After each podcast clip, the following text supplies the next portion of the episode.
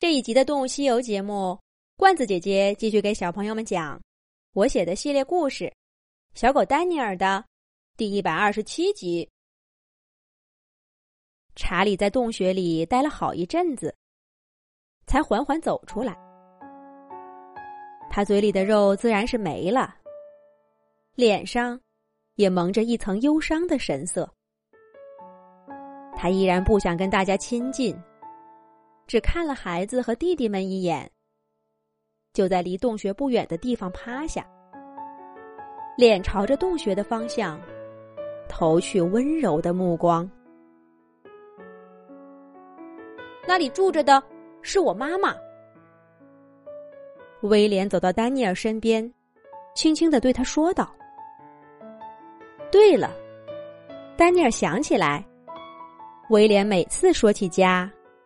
都把爸爸和妈妈一起挂在嘴边儿，可跟他回家之后，却并没有见过他的妈妈。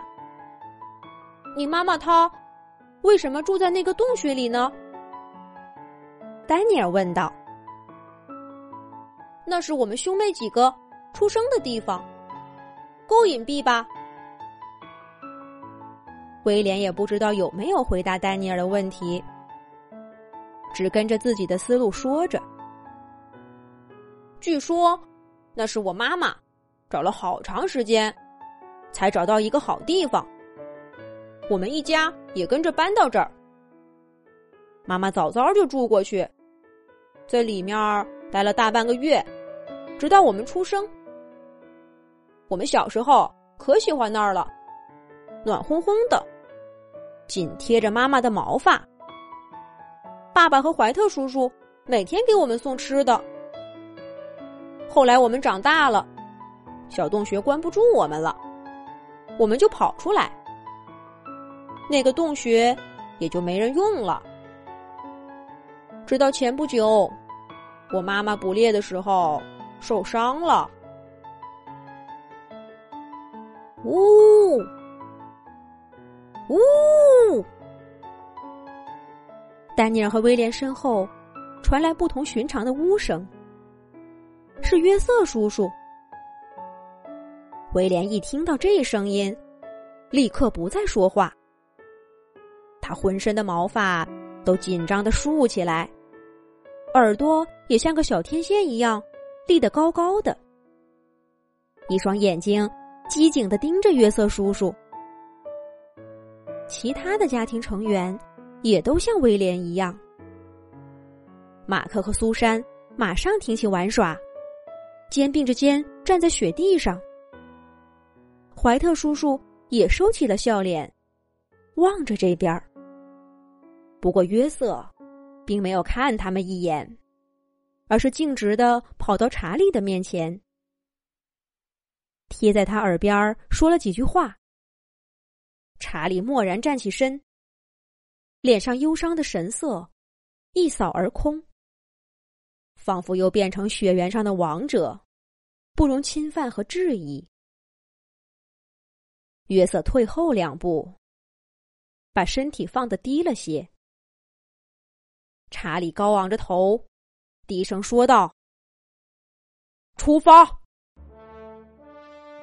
威廉、马克和怀特叔叔都兴奋的摇着尾巴。查理和约瑟一前一后跑向山谷的西北角，其他人紧随其后，除了苏珊。苏珊原本也跟了几步，不过查理回头看了他一眼，苏珊就停下脚步，在离妈妈藏身洞穴不远的地方蹲下了身体。丹尼尔，快跟上，去捕猎了。让我们看看你的身手。马克招呼着丹尼尔。这是丹尼尔第二次听到“捕猎”这个词了。捕猎是什么意思呢？丹尼尔想问问。可是威廉一家似乎很着急，他们的步伐比去吃饭的时候快多了。丹尼尔只好先跟上。管他是什么，去看了。不就知道了。他们一家很快跑到上次吃东西的地方，巨大的骨架依旧裸露在雪地上，比威廉一家离去的时候被啃食的更干净了，几乎找不到一块碎肉。这都是乌鸦和秃鹫的杰作。这会儿还有几只乌鸦停在骨架上，做着最后的搜寻工作。跟刚刚不同，无论多少人吃这块骨架，威廉一家都不会看上一眼的。所以这些乌鸦也并不惧怕他们，嘎嘎嘎嘎，叫个不停。约瑟竟然还扭回头去回应了他们。难不成在感谢这些鸟，帮他们清理食物吗？丹尼尔的脑中不停的产生问题，又尝试着回答自己，却没有一个答案能让他满意的。威廉一家继续稳步前行，乌鸦的叫声很快就像他们占据的骨架一样，听不到，也看不到了。丹尼尔默默的走在队伍最后，怀特叔叔的尾巴尖儿在他眼前晃动。